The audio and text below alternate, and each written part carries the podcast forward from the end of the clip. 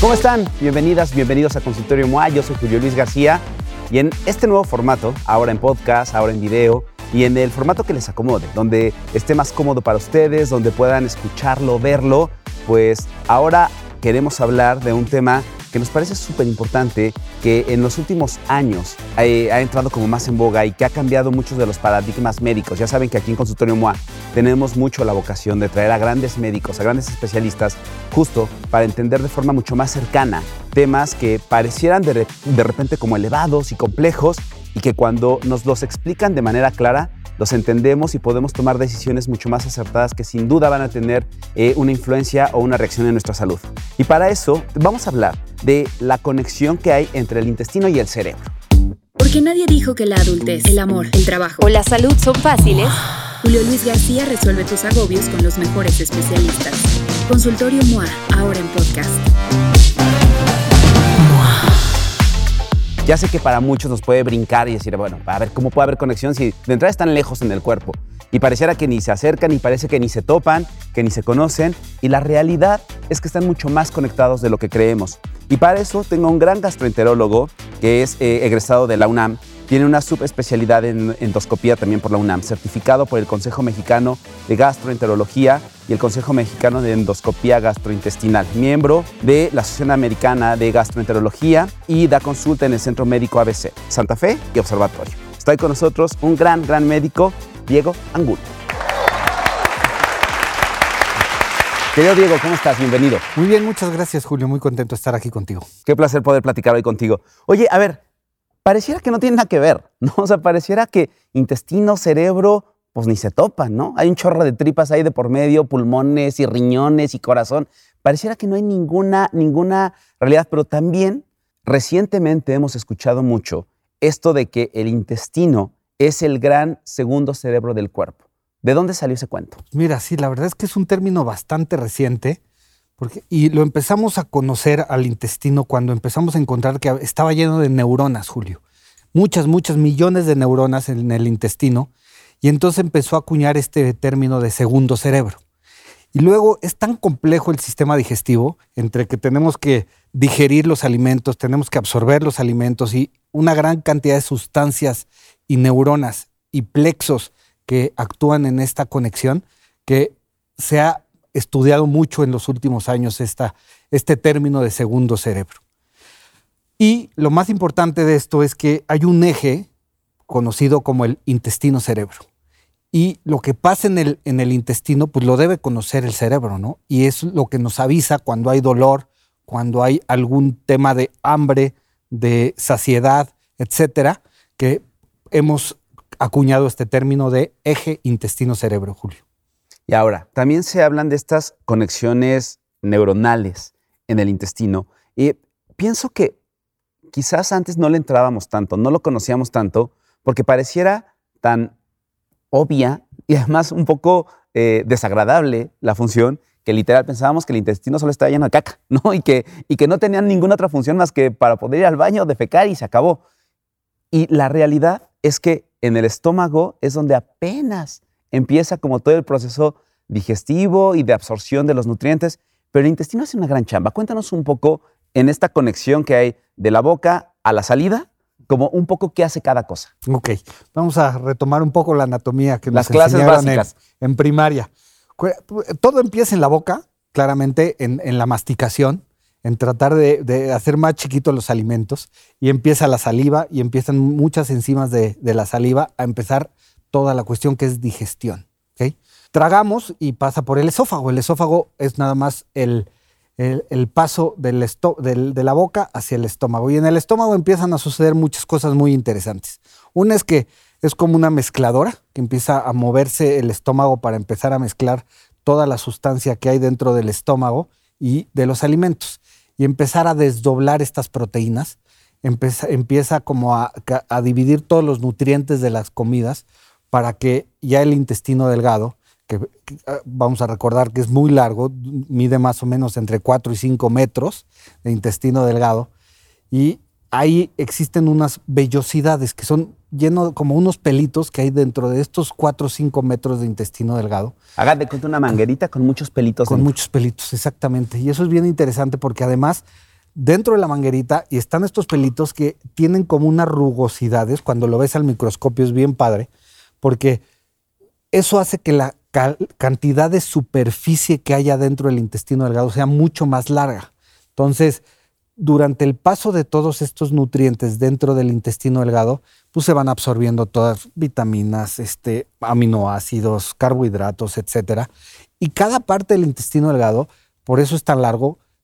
Recordemos que hay una parte que se llama duodeno, otra parte que se llama yeyuno y otra parte que se llama ilion. Cada una tiene su, segmento de, de absorción y cada una hace una absorción diferente. Permíteme hacer esta analogía. Para todos los que han comido, les guste o no les guste, o hayan visto la pancita de res, han visto que hay diferentes texturas de la pancita.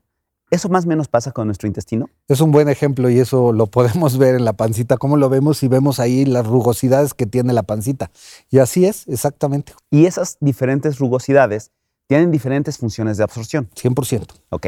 100%. Además de toda esta parte anatómica y estas funciones de, los, de las vellosidades que estábamos comentando, bueno, me quedé, eh, pasa el ilion y llegamos al intestino grueso, que es el colon, ¿no? Realmente el nombre correcto es colon. Colon e intestino grueso es lo mismo entonces. Colon, intestino grueso es exactamente lo mismo. Más o menos como un metro, 90 centímetros, ¿ok? Y ya la capacidad de, de absorción del colon es mucho menor. Principalmente lo que hace el colon es absorber un poco más de agua para darle más consistencia a la evacuación y por eso no tenemos, no tenemos diarreas y la evacuación es más sólida. La gente que por alguna razón la tienen que operar del colon, generalmente tienen más problemas de consistencia en la evacuación y tienen más diarreas. Ahorita vamos a hablar de consistencias y de la escala de Bristol, pero eso es más adelante. más adelante, exacto. Este, y fuera de todo esto, cada cosa que pasa y depende del alimento, si es más grasoso, si es más aminoácidos, etcétera, etcétera, se activan algunas, algunas hormonas principalmente voy a poner el ejemplo más claro, que es, tenemos una cosa que se llama bilis, que es muy importante para la digestión, que es donde... No solo para los corajes. Para los corajes, siempre nunca he sabido por qué justamente. No sé, pero dicen eso, siempre dices que derramas bilis cuando tienes corajes. Pero la bilis se guarda en la vesícula biliar. Y entonces cuando nosotros comemos grasa principalmente, un taco de carnitas o algo muy grasoso, se activa una hormona que se llama colecistocinina y entonces al caer la grasa en el estómago le dice al cuerpo, oye, aquí hay mucha grasa, necesito que te actives, bilis. Entonces manda una hormona a través de la sangre, va a la vesícula biliar y la vesícula biliar se exprime, se contrae y desecha toda la bilis hacia el intestino delgado, que es la primera parte que se llama duodeno. Entonces esta bilis va a hacer que se logre digerir la grasa. Entonces, como verás, existen muchas hormonas, muchas sustancias, muchas cosas involucradas en esto llamado digestión. Otra cosa bien importante que tenemos que hablar cuando estamos hablando del, eje intestino-cerebro es que necesita mucho movimiento, necesita mucho movimiento el intestino.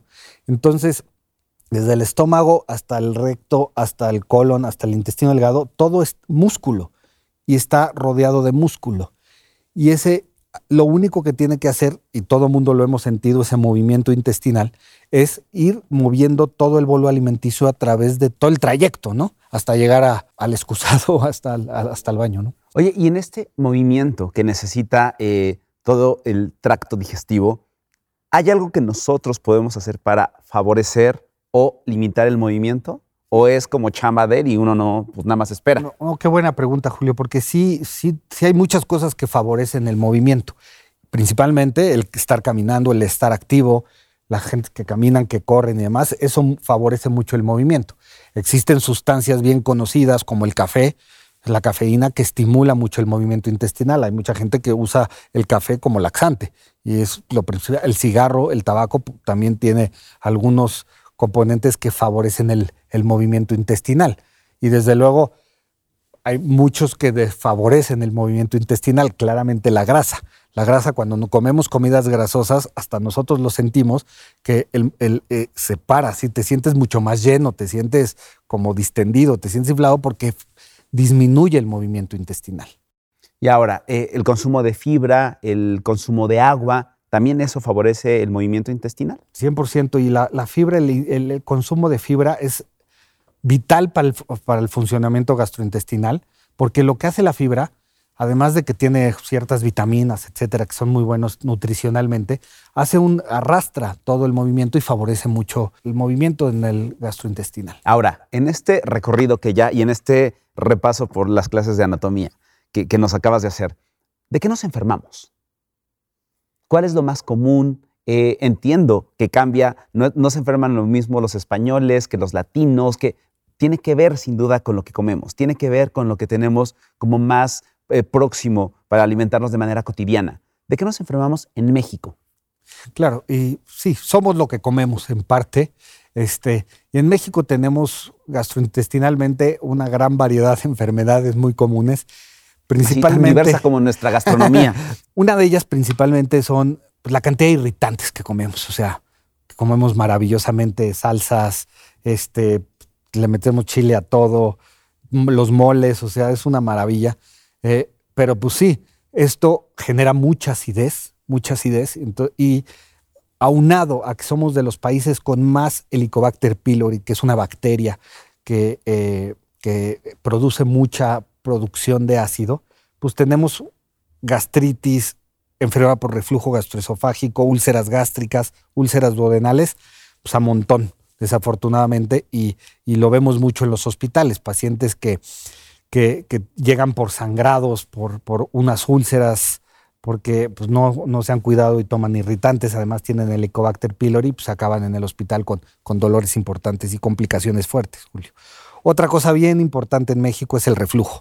Reflujo, por la obesidad que tenemos y por volvemos a lo mismo, por lo que comemos, pues, ¿quién no ha sentido algo de, conocido como agruras, ¿no? Que realmente el este. exacto, el ardor, que sientes que se sube el dragón y, entonces esto, el término correcto es pirosis en medicina, pero, pero eso pues es una, una cosa de todos los días de los mexicanos y que es de las enfermedades que más alteran la calidad de vida, el reflujo porque la gente realmente tiene un mal rato y muy seguido sintiendo esa sensación de, acidez en el estómago. Ahora, qué importante, y aquí que es donde creo que viene también esta, eh, vamos a poder entender mejor esta conexión que hay intestino-cerebro.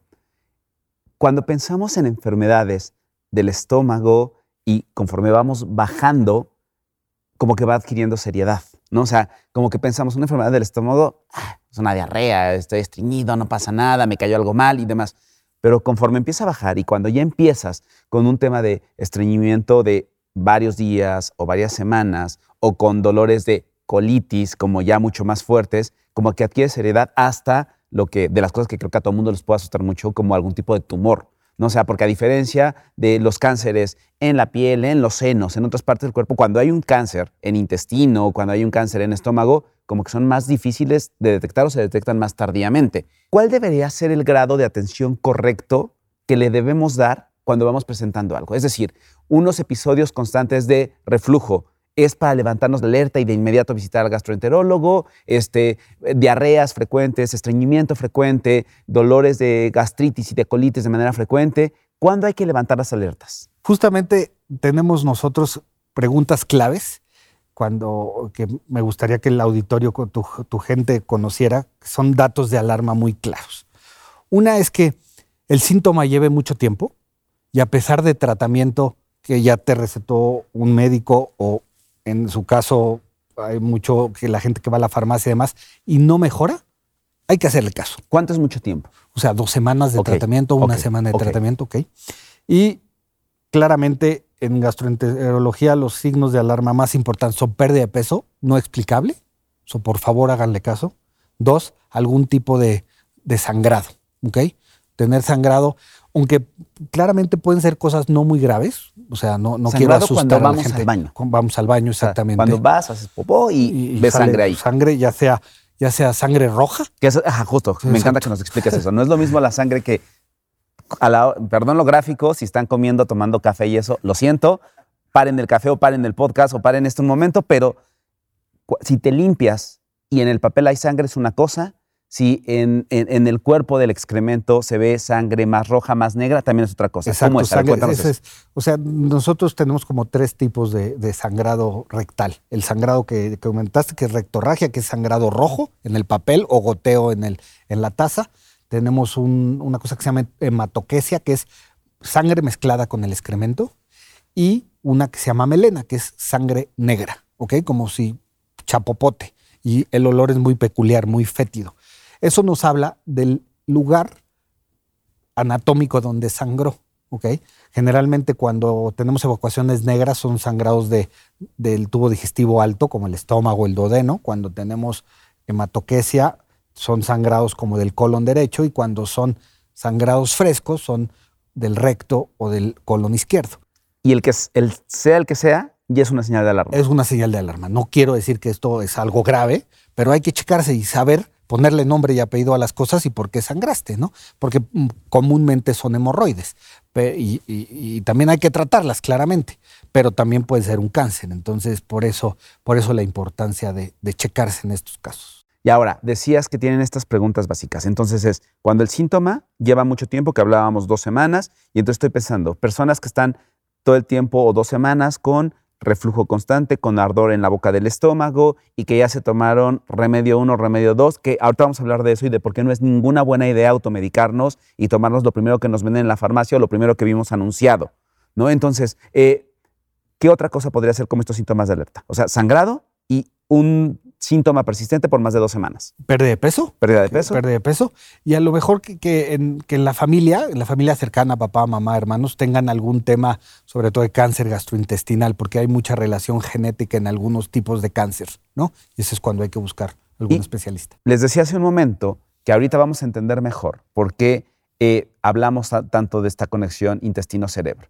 ¿Qué pasa cuando llevas un tiempo, meses, años, con un sistema digestivo enfermo.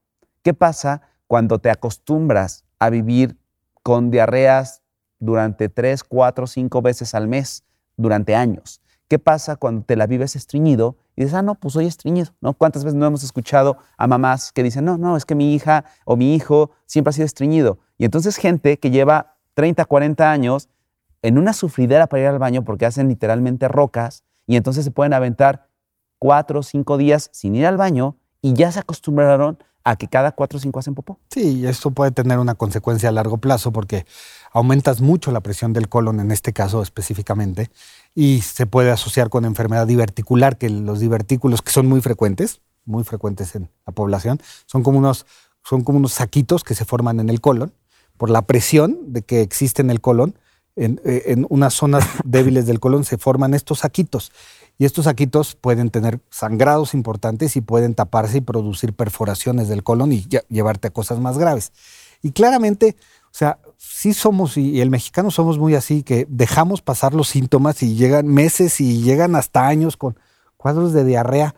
Es que no es normal, o sea, siempre hay algo que, que, que investigar que puede ser alguna una alergia a algún alimento, como el gluten, que ha estado mucho de moda, que cada vez estamos viendo más pacientes con enfermedad celíaca, que llegan pues, con siete años de, que es que yo voy, yo voy, mi vida es con diarrea y, luego haces laboratorios y a la larga, pues eso va a tener malnutriciones, ¿no? Vitaminas bajas, este, ciertos, ciertos componentes en la sangre, o sea que a la larga pueden ser perjudiciales, ¿no, Julio? Y ahora, esto también se conecta con otro concepto que recientemente ha cobrado relevancia y que no entendíamos hasta hace pocos años en realidad, que es la microbiota. ¿no? O sea, que decíamos, a nuestras abuelas de repente era de, hay que estar, este, ¿cómo se llamaba esta? Eh, desparasitándonos una vez al año, ¿no? Hasta hace poco todavía había anuncios en televisión de medicamentos que ofrecían una desparasitada y decían una o dos veces al año. Y era frecuente, casi casi, que nos teníamos que estar desparasitando. Y ahora hemos entendido, hace poco hemos entendido, que hay una serie de, bichitos dentro de, bueno, dentro, fuera, en la piel, en todos lados de nuestro cuerpo, que se llama microbiota. Cuéntanos de la microbiota. Sí, la microbiota es, bien lo dijiste, son grupos de bacterias que viven dentro de nosotros. Principalmente están en el tubo digestivo, que tienen una función muy importante que no le hacíamos caso, pero por ejemplo, que controlan el, entorno dentro del, estómago y del colon sobre todo, que no dejan crecer a bacterias que pueden ser dañinas. Entonces son protectoras. Tienen muy, mucha importancia en cierta absorción de vitaminas como la K, alguna, la D también. Tienen importancia con el sistema inmune para defensa de otras, de otros, de otros, ¿cómo se llama? De otras bacterias. Entonces, hoy en día hemos tenido ya, hay congresos de microbiota porque nos ya tienen una importancia y dicen que es el, el órgano que no conocíamos. La microbiota lo están ya considerando como un órgano aparte por la importancia que tiene. No, hablaban de este, no, no recuerdo el porcentaje, pero una cosa así como el 10, 15, 20% del peso de nuestro cuerpo es microbiota. Sí, sí, es una locura. Porque tenemos microbiota en la piel, tenemos microbiota en el pelo, tenemos microbiota, por supuesto, en la boca. Y, es, y lo que sabemos ahora o lo que entendemos ahora, y creo que tú nos lo puedes explicar mejor, es que una microbiota entre más diversa y entre más equilibrada será mejor. Cuando una microbiota se enferma es cuando una bacteria empieza a predominar sobre otra. 100%. Y por eso ahora existe mucho y en muchas, científicamente comprobado, que tiene los probióticos, son estos que favorecen el tipo de bacterias que nos hacen bien y tener el equilibrio correcto para que pues, no nos enfermemos. Y pues, desde luego hay una, hoy en día en las farmacias hay una cantidad de, de, de, opciones. de opciones, de marcas, de billones, de trillones. O sea, ahí se pelean ahí la, la cuestión comercial, pero sabemos que funcionan muy bien. Ahorita que es un tema bien importante tocar en este eje cerebro-intestino, la, la colitis, el sino intestino irritable, ha tenido, ha tenido parte en la terapéutica muy importante y ha hecho maravillas. En diarreas también, sobre todo en pediatría. Muchas veces no tienes que darle antibióticos a los niños, no tienes, con puro probiótico es, es, es muy benéfico para, para las enfermedades eh, gastrointestinales. Se ha visto también en, algunos, como en la dermatitis atópica, que funcionan muy bien los probióticos. Está mucho el tema neurológico, en algunas cuestiones eh, se está estudiando mucho cerca de la relación que hay en la microbiota y trastornos neurológicos, Parkinson, etcétera. Pero bueno, eh, está, de moda porque sí está funcionando, Julio. La microbiota también determina mucho del, como de la tolerancia, de la intolerancia que puede tener el cuerpo a, a ciertos alimentos, decías ahorita acerca a ciertas eh, vitaminas y demás. ¿Qué pasa cuando en México, por ejemplo, en concreto, porque además también parte de lo que se ha descubierto es que la microbiota de alguien en Europa es muy distinta a la de alguien en México, en, América del Norte, etcétera, etcétera. Cambia según el lugar en el que estamos porque tiene relación absoluta con lo que comemos y con lo que tenemos como en el ambiente cercano. ¿De qué, ¿Cómo está? O sea, si, si pudiéramos hacer como una radiografía del estado de la microbiota del mexicano, ¿cómo está? O sea, lo que pasa es que sí tenemos una gran cantidad de, de, de, Escherichia coli, que es una, es una bacteria que causa la mayoría de las infecciones intestinales, que generalmente cuando viene gente de fuera de México, que se llama el Moctezuma Revenge, que es, que es muy conocida por, por, nuestros queridos turistas, que tenemos una gran cantidad de bacterias en nuestra comida y en, y en nuestro mundo, en nuestro país. Entonces, sí tenemos sobrecrecimientos bacterianos y tenemos más bacterias de las que muchas veces debemos. Y esto se traduce clínicamente, Julio, en que los pacientes van a consulta por inflamación, distensión. O sea, es una de las principales causas, eh, causas de consulta, o sea, de las principales. El 50% de mis pacientes llegan a mi consultorio es que estoy distendido, cada vez que como me inflo, este, y es muy incómodo. Muchos gases, muchas flatulencias, y esto es, merma la calidad de vida. Y esto es por sobrecrecimientos bacterianos porque tenemos más bacterias de las que deberíamos tener en, el tracto digestivo y es muy incómodo. Te deja vivir, pero es muy incómodo. Y, es muy común y es más común, no sé por qué, en mujeres. Y eso va muy ligado al tema de, colon irritable, de colitis, que creo que, que nuestra población es, es de las principales patologías que vemos. ¿Y qué quiere decir esto de colitis? Que es, es esta molestia de inflamación y dolor con cambios en la ida al baño, ¿no? Y, es donde podemos actuar y podemos controlarla muy bien. Ahora, eh, decíamos hace un momento y te preguntaba qué pasa cuando nos acostumbramos a vivir enfermos tanto tiempo. Eh, también se altera la microbiota, ¿no? Cuando alguien vive con estreñimiento durante mucho tiempo, también se altera la microbiota y se ha encontrado, y aquí reitero esta importancia de la conexión entre el intestino y el cerebro. Aquí se ha comprobado que cuando hay un cambio sostenido o una enfermedad sostenida por un tiempo prolongado de, una microbiota alterada, de alguna enfermedad este, gastrointestinal, el cerebro tiene una afectación, el comportamiento y la conducta del paciente tiene una afectación. ¿Qué se sabe de eso? Es que es, complejo, es complejo, pero cada vez estamos conociendo más. Por ejemplo, sabemos que, que el estrés, el estrés, porque es un tema que, que ejemplifica muy bien lo que dices. Sí, que parecía broma, no pareciera broma, parecía de, ah, está estresado. Es como de, ah, no aguanta nada. Pareciera broma. Y dice todo, es que el estrés se me va a la panza, ¿no? Eso lo oyes cada ratito. no es que yo tengo una presión y me duele la panza y dices, pues, o sea, no tiene, no tiene algún sentido. Pero sí, y tratando de encontrar una explicación, el estrés, por ejemplo, Julio, afecta muchos de los sistemas del, del adecuado funcionamiento gastrointestinal. Por ejemplo, el estrés hace que haya mucho más células inflamatorias y que se inflame el intestino, ¿ok? Y eso va a mandar, como se va la sangre, son sustancias, son hormonas que, actúan en todo el sistema, va a actuar en el, en el, cerebro y le dice, le dice, oye, aquí hay, aquí hay algo de, hay inflamación y eso se protege diciéndole, hay dolor, ¿ok? Hay otra cosa bien importante que el estrés se ha visto que modifica mucho la motilidad gastrointestinal. Y al haber menos motilidad, o sea, menos movimiento, puede haber más sobrecrecimiento bacteriano, porque les das más chance a las bacterias de, reproducirse dentro, dentro de tu intestino. Entonces, si a través de las sustancias que se producen dentro del intestino, le avisa al cerebro, oye, aquí hay algo, ¿no? Me duele, me siento inflado, y, tienes que responder a esto, ¿no? Y hacerle caso, ¿no? Definitivamente. Y ahora, Diego, creo que en general, eh, vaya, nuestra, nuestro hábito de consulta al especialista en México creo que es bastante deficiente aún, ¿no? O sea, decíamos también hace un momento, decías hace rato, nos, nos acostumbramos mucho a vivir con malestares, con dolores y no los pelamos hasta que ya es algo prácticamente intolerable. Pero, ¿cuál podría ser un correcto protocolo de atención? Es decir, y pensemos desde bebés recién nacidos hasta personas en la tercera edad, hasta pacientes geriátricos.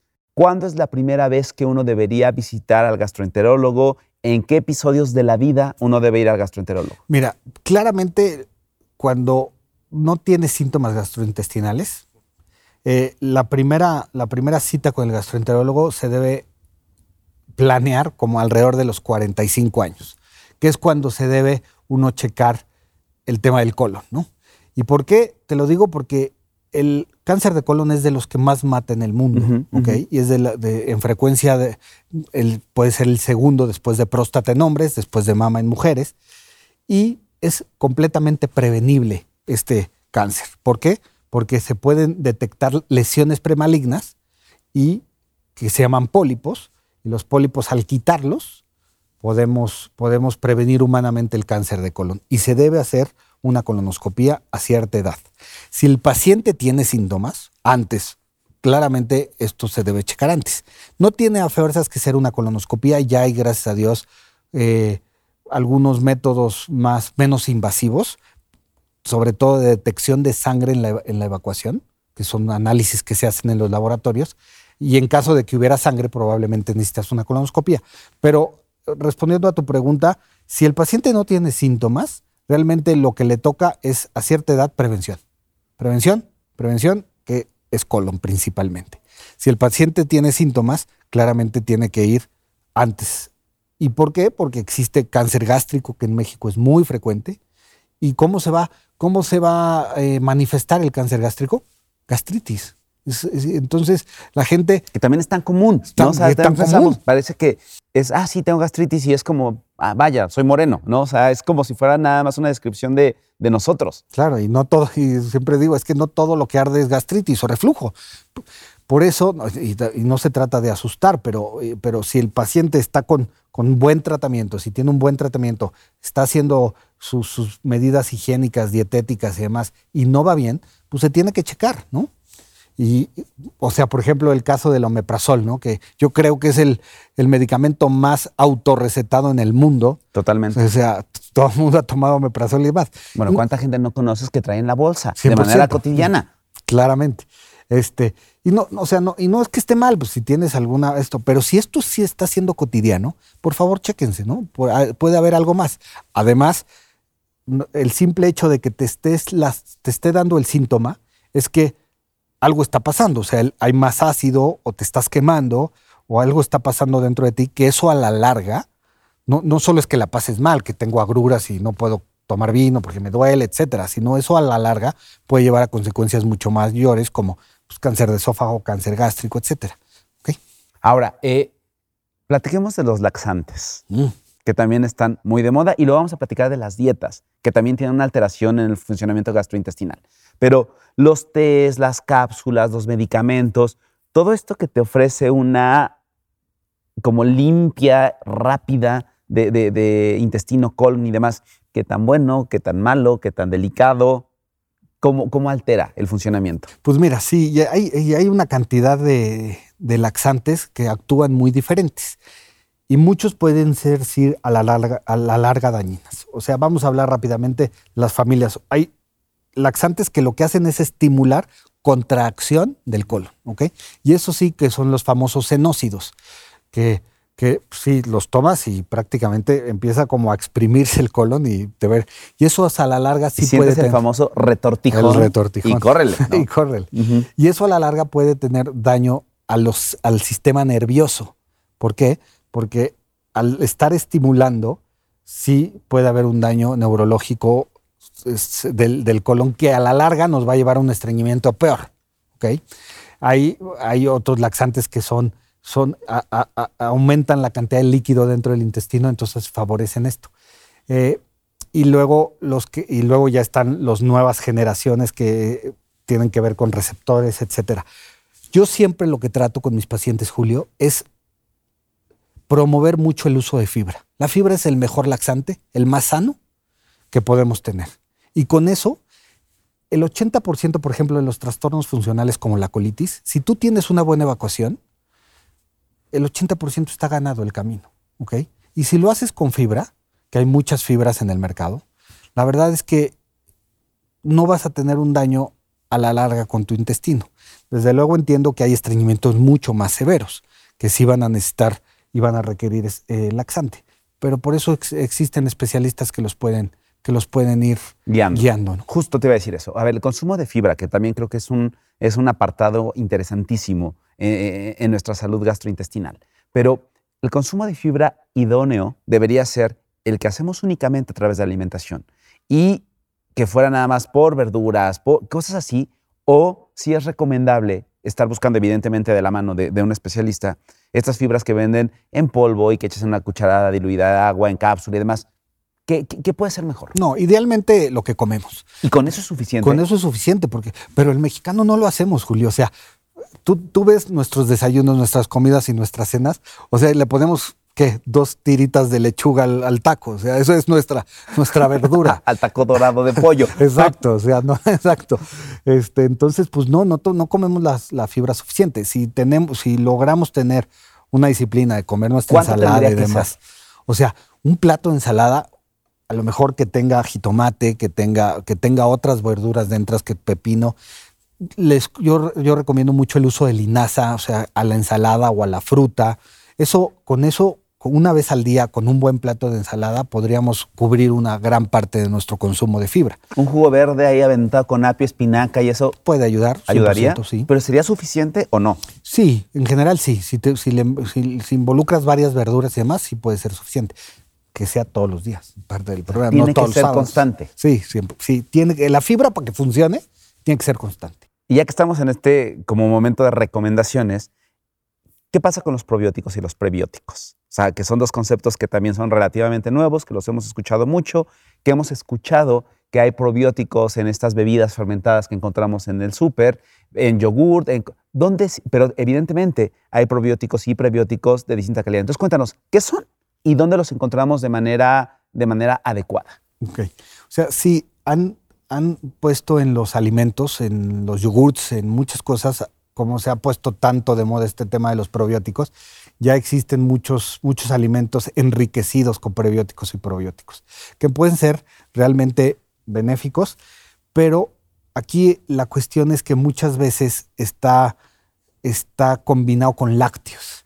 Y los lácteos pueden ser una, un arma de dos filos para el paciente que sufre de su panza ¿Por qué? Porque pueden producir mucho más distensión, etc. Eh, existen también probióticos en las farmacias y la verdad es que no hay uno que sea el mejor, otros, la mayoría están bien certificados, pero no se trata de usar probióticos por usar probióticos. O sea, no, la recomendación no es toma probióticos todos los días porque te va a hacer bien. O sea, es ciertas cosas de salud como distensión, colitis irritable, enfermedad inflamatoria intestinal y demás, hay que usarlos cuando se deben usar, ¿ok?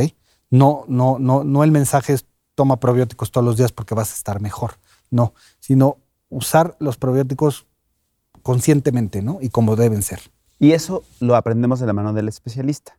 Exactamente. No es como de, ah, bueno, me voy a dar así como de, de pronto pareciera que es consumo de vitamina y así de manera libre, debería ser supervisada. Sí, la parte buena es que realmente los, los, los probióticos no tienen efectos adversos. O sea, no, te hacen daño. No te hacen daño. Por mejor usarlos de manera estratégica. Pues sí, porque si no, no tiene, su función va a ser muy limitada. Ok, ahora cuéntanos que también de repente no lo pensamos, pensamos que no tiene que ver, pero tiene todo que ver. La correcta hidratación en un buen funcionamiento de nuestro sistema gastrointestinal. Importantísima el agua. ¿Por qué? Porque pues, si no, no, fluye, no fluye la, materia fecal. Sí se, recomienda por lo menos litro y medio, dos litros de, agua para poder tener una buena, buen, buen fluido y puedas tener una buena evacuación. Entonces la combinación de fibra y agua es vital para la evacuación, porque muchas veces puede pasar al revés, o sea, si tú tomas mucha fibra o tomas mucho esto y no tomas la suficiente agua, puede ser un poco contraproducente. Entonces esa combinación vital para una buena evacuación. ¿Qué pasa cuando no lo hacemos? Entonces, ¿qué pasa cuando, porque además lo acabas de decir claro, pero creo que vale la pena reforzarlo, agua. Agua. Agua. o sea, no refrescos, no, no, eh, no otras cosas que de repente bebemos. Café, a ver, hay cuánta gente que, que, no está mal, pues. No está mal tomar café, no está mal tomar té, pero independientemente de lo que tomemos de café, té, refrescos, etcétera, etcétera, que siempre la recomendación será bajarle a los refrescos, agua natural. Agua, agua natural, porque sí, si metemos más azúcar, este, luego puede ser el sobrepeso también afecta directamente a la evacuación porque hay más presión en el abdomen. El líquido es vital para muchas funciones, para muchas funciones, para sentirte bien, para esto, pero para el tracto digestivo es fundamental, Julio. Ahora, como pacientes, que es parte de lo que hablamos mucho en consultorio MOA, es que los pacientes somos, también eh, cooperamos en nuestro estado de salud. ¿no? O sea, no nada más es lo que, no nada más somos una consecuencia de la genética, no nada más somos una consecuencia de, pues, chin, me tocó vivir con, con gastritis, vivir con colitis, me tocó heredar tal o cual cosa de mi familia. Los pacientes con lo que hacemos, las personas con lo que hacemos todos los días, con lo que comemos todos los días, con las decisiones que tomamos, influimos absolutamente en cómo vamos a estar, en la persona que somos hoy y en la persona que vamos a ser en los próximos 5 o 10 años. ¿Cuáles podrían ser tus recomendaciones? ¿Qué tendríamos que hacer como pacientes conscientes, como, como personas conscientes que lo que nuestras decisiones van a influir en nuestro estado de salud? Desde tu óptica, desde tu expertise médico, ¿qué tendríamos que hacer para ser unos buenos pacientes? Mira, el, tema emocional que influye mucho en esto, en esto gastrointestinal, en este cerebro, en este segundo cerebro, es bien importante. Yo siempre les recomiendo, este, en, en, el mundo que vivimos, en el estrés que vivimos, creo que la mejor opción que tenemos es el ejercicio. El ejercicio nos va a ayudar para muchas cosas. Una, para que tengamos un, buen movimiento gastrointestinal, para que puedas canalizar de alguna manera el estrés y esto pues, te, va, te va a cambiar. O sea, si tú tienes la disciplina de hacer ejercicio todos los días o la mayor tiempo que puedas, cambia todo y, y lo sientes directamente. El consumo de fibra, muy importante, lo seguiré diciendo y repitiendo, el consumo de agua y no acostumbrarnos a los malestares, porque este es el tema bien, eh, bien, bien, bien eh, cotidiano con el gastroenterólogo. Llegan los pacientes con síntomas de, meses, lo que platicábamos antes, ¿no? De meses, de años. Y tú, ¿por qué no te atendiste antes, no? Que a lo mejor eh, encontrando lo, que, está mal, pues ya mejoras mucho tu calidad de vida. Porque sí, yo creo que los síntomas gastrointestinales, tu auditorio me no los podrá decir, es lo que más afecta la calidad de vida día a día. Y ya nos decías hace un rato que después de los 45 años es cuando tendríamos que hacer estos estudios preventivos. ¿Cómo juegan los, ahora sí, los antecedentes genéticos y familiares? ¿Cómo juega cuando tuvimos una abuela, un abuelo, un papá, una mamá con algún tipo de cáncer en, en cualquier parte? ¿no? O sea, ¿Cómo juega? ¿Cómo cambia esto la óptica y la lectura y el monitoreo que tendríamos que estar haciendo? Ok. En el tema de cáncer de colon, Julio, la predisposición genética es muy, muy importante. ¿Por qué? Porque genéticamente estás eh, predispuesto a producir pólipos en el colon. Los pólipos, para entenderlos, es como una verruga, como una verruga, como un mezquino que se forma dentro del colon. Y el 98% de los cánceres empieza esa verruga a crecer a crecer, a crecer, hasta que se convierte en cáncer. Entonces, lo que hacemos es que en la colonoscopia, si detectamos algún pólipo, es muy fácil quitarlo. ¿Ok? Quitas el, el pólipo y entonces rompes esa secuencia a que se convierta en un cáncer posteriormente. Si no lo quitas, crece. Crece y puede convertirse en cáncer de colon. Y además tenemos mucho tiempo para esto. O sea, se habla de este, desde, desde que nace un pólipo hasta que se convierte en cáncer de colon, se puede hablar de 5 a 10 años. Entonces, haciendo una colonoscopia preventiva, porque no hay síntomas. Un pólipo no, genera síntomas. No te va a doler la panza por un pólipo. No, a menos que sea muy grande o que ya sea muy tarde. Ok, entonces en el cáncer de colon es súper importante si tenemos antecedentes. 100%. Por eso vale la pena ser preguntón y preguntarle a tu mamá de qué murió tu abuelo, de qué murió tu abuela. Es importantísimo ser preguntón. Claramente, porque entonces nosotros lo que hacemos es que si tú dependiendo la edad de tu familiar que tuvo el problema, el cáncer de colon, es cuando decidimos cuándo te toca tu colonoscopia. Si es un paciente joven, por ejemplo, si el paciente tuvo a los 49 años de edad, que no es tan común, pero si tuvo a los 49 años de edad el cáncer de colon, hay que hacerlo 10 años antes el, chequeo. Si, si fue ya mayor, pues ya entras a los 45, 50 años de edad. Y, y decías que el cáncer de colon es muy común. Muy común. Ahora, ¿qué otros cánceres comunes o relativamente comunes encontramos? En, eh, gástrico. En México hay mucho cáncer gástrico por, por ciertas sustancias que hay y porque lo que platicamos de la bacteria Helicobacter pylori favorece ciertos factores que, que pueden producir cáncer gástrico. Y en tubo digestivo también muy común el cáncer de la unión esófago-gástrica, que ese también es un tema bien importante porque si tú padeces reflujo de mucho tiempo, y no estás en constante chequeo o no le haces caso, se va quemando la mucosa del esófago y se va produciendo una cosa que se llama esófago de Barrett, que el esófago de Barrett es una como protección que hace el esófago por, el, por, por la cantidad de ácido que le está llegando y se está quemando, y eso tiene una predisposición a cáncer, ¿ok? Entonces hay forma también de pararlo, ¿ok? Entonces, estamos tan poco acostumbrados a la, medicina preventiva en, el mundo y en México peor. O sea, llegamos hasta que ya tenemos el problema. Pero hay muchas cosas que podemos hacer para prevención. Podemos prevenir cáncer, cáncer de colon y podemos prevenir cáncer de la unión gaso, del cáncer esofágico. Y ahora, ya para ir cerrando, eh, estamos todavía en la etapa inicial del año. Eh, eh, no sé cuándo vayan a estar escuchando o viendo este podcast, pero es muy común que en los arranques de año todo mundo traiga o traigamos la inquietud de bajar de peso. Y en esto vienen cualquier cantidad de dietas, algunas más pensadas y mejor armadas que otras, y algunas sumamente salvajes y agresivas. Y estoy pensando en las monodietas, en esto que de repente personas se pueden aventar 7 días, 14 días, 21 días con puros jugos, ¿no? O o con puro jugo de alguna sola cosa. Y ya hemos hablado muchas veces de las afectaciones que esto tiene en muchas otras áreas, pero no lo hemos hablado desde la parte gastrointestinal. Entonces, estas monodietas o estas dietas sumamente restrictivas en carbohidratos, en proteínas y eso, ¿cómo afecta gastrointestinalmente a nuestro cuerpo? Híjole, sobre todo, que últimamente está lo del ayuno de intermitente. Totalmente, totalmente. Que sí, de aventarte 14 horas sin comer nada, ¿no? O 16 horas sin comer nada. Y yo soy de, además que las dietas no todas son para todos, o sea, tienes que tener, todo metabolismo es diferente, tus actividades son diferentes, o sea, cada quien tiene que encontrar un poco su, equilibrio. Pero, pero sí, claramente los ayunos intermitentes, o sea, en pacientes que tienen reflujo, que tengan una hernia yatal, esto les va muy mal. ¿Por qué? Porque pues, eh, este, el estómago pasa tantas horas sin comida, sin alimentos, Y los pacientes muchas veces no lo toleran por, por la acidez que esto produce y puede llegar a ser una, puede llegar a tener una consecuencia mucho más grave como, como una úlcera gástrica, etcétera.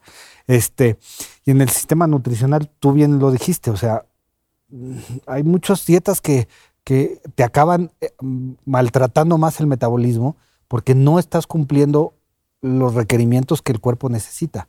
Entonces sí necesita, la gente no es de, leer una dieta y hacerla, sino tienes que cubrir todas las necesidades nutricionales que, tu cuerpo necesita. desde tu óptica, desde tu lectura y desde lo que tu expertise médico te deja ver, tampoco estás de acuerdo y tampoco consideras que es una buena opción. Claro que no. Perfecto. Pues si ustedes ya están cerca de los 45 años, si andan con un sangrado de estos que ya describimos, si les surge visitar a un gastroenterólogo, ¿dónde te encuentran? Estamos en el Centro Médico ABC. Mi teléfono es 55 52 72 49 19. Ahí me pueden encontrar y cualquier duda resolver. Perfecto. Muchas gracias, querido Diego. No, gracias. Qué placer platicar contigo siempre. Igual contigo. Listo, pues con esto nos vamos. Nos vemos o nos escuchamos en el próximo episodio de Consultorio Humano. Cuídense, bye. Porque nadie dijo que la adultez, el amor, el trabajo o la salud son fáciles. Julio Luis García resuelve tus agobios con los mejores especialistas. En el siguiente episodio hablaremos de...